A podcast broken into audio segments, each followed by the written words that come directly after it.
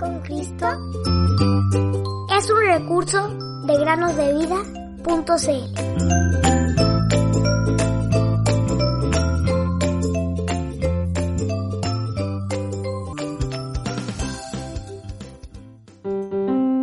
para que sean plenamente capaces de comprender junto con todos los santos cuál es la anchura, la longitud, la altura y la profundidad y de conocer el amor de Cristo que sobrepasa todo conocimiento.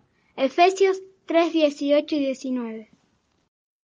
Hola queridos niños, bienvenidos a meditar otro día más junto a nosotros.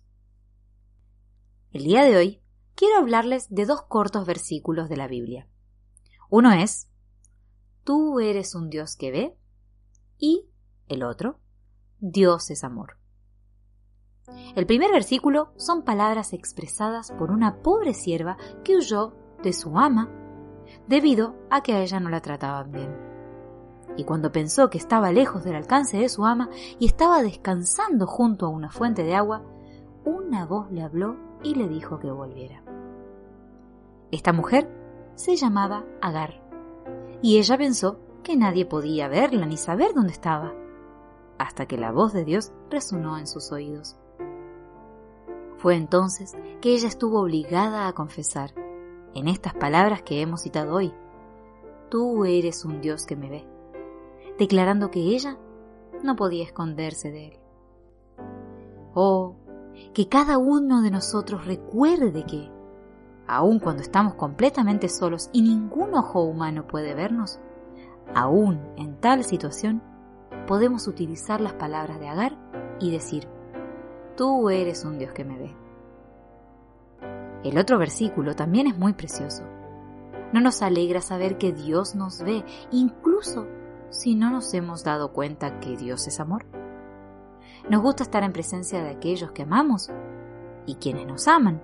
Y si creemos que Dios es amor, entonces tampoco nos preocupará saber que Dios es un Dios que nos ve. Sin embargo, debemos recordar que Dios no ama nuestros pecados. Él los odia. Y si no nos deshacemos de nuestros pecados, entonces jamás moraremos con Él.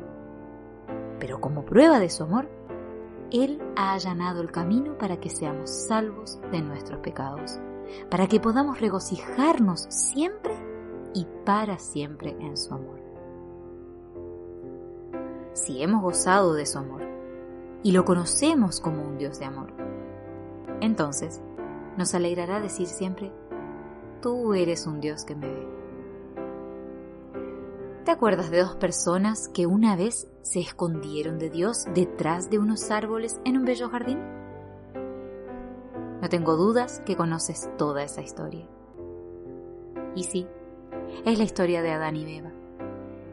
Y ellos se escondieron porque habían hecho algo malo, habían pecado y tenían miedo de hacer frente a Dios. Ellos habían pecado y todos nosotros también hemos pecado de manera que somos exactamente como Adán y Eva en el jardín. Pero en lugar de tratar de escondernos de Dios, vayamos a Él y confesémosle lo que somos y lo que hemos hecho. ¿Cuál será la amorosa respuesta del Señor? Será como la respuesta de Él mismo a otra pobre mujer que tuvo ante Él en una ocasión. Ni yo te condeno. Vete y no peques más. Juan 8:11. Niño, niña, te rogamos, ven hoy a Jesús. Aunque en esta vida no tenga riqueza,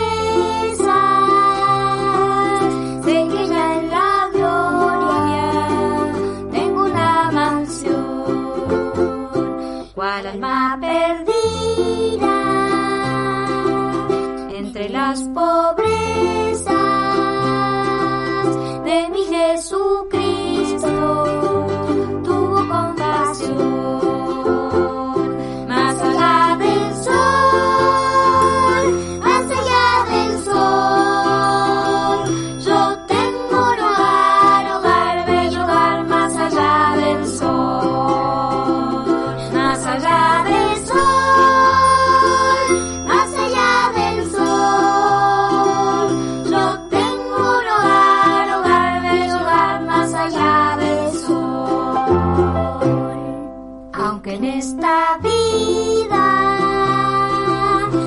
tenga riquezas,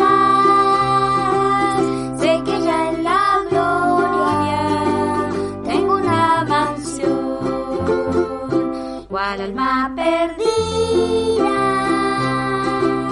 entre las pobres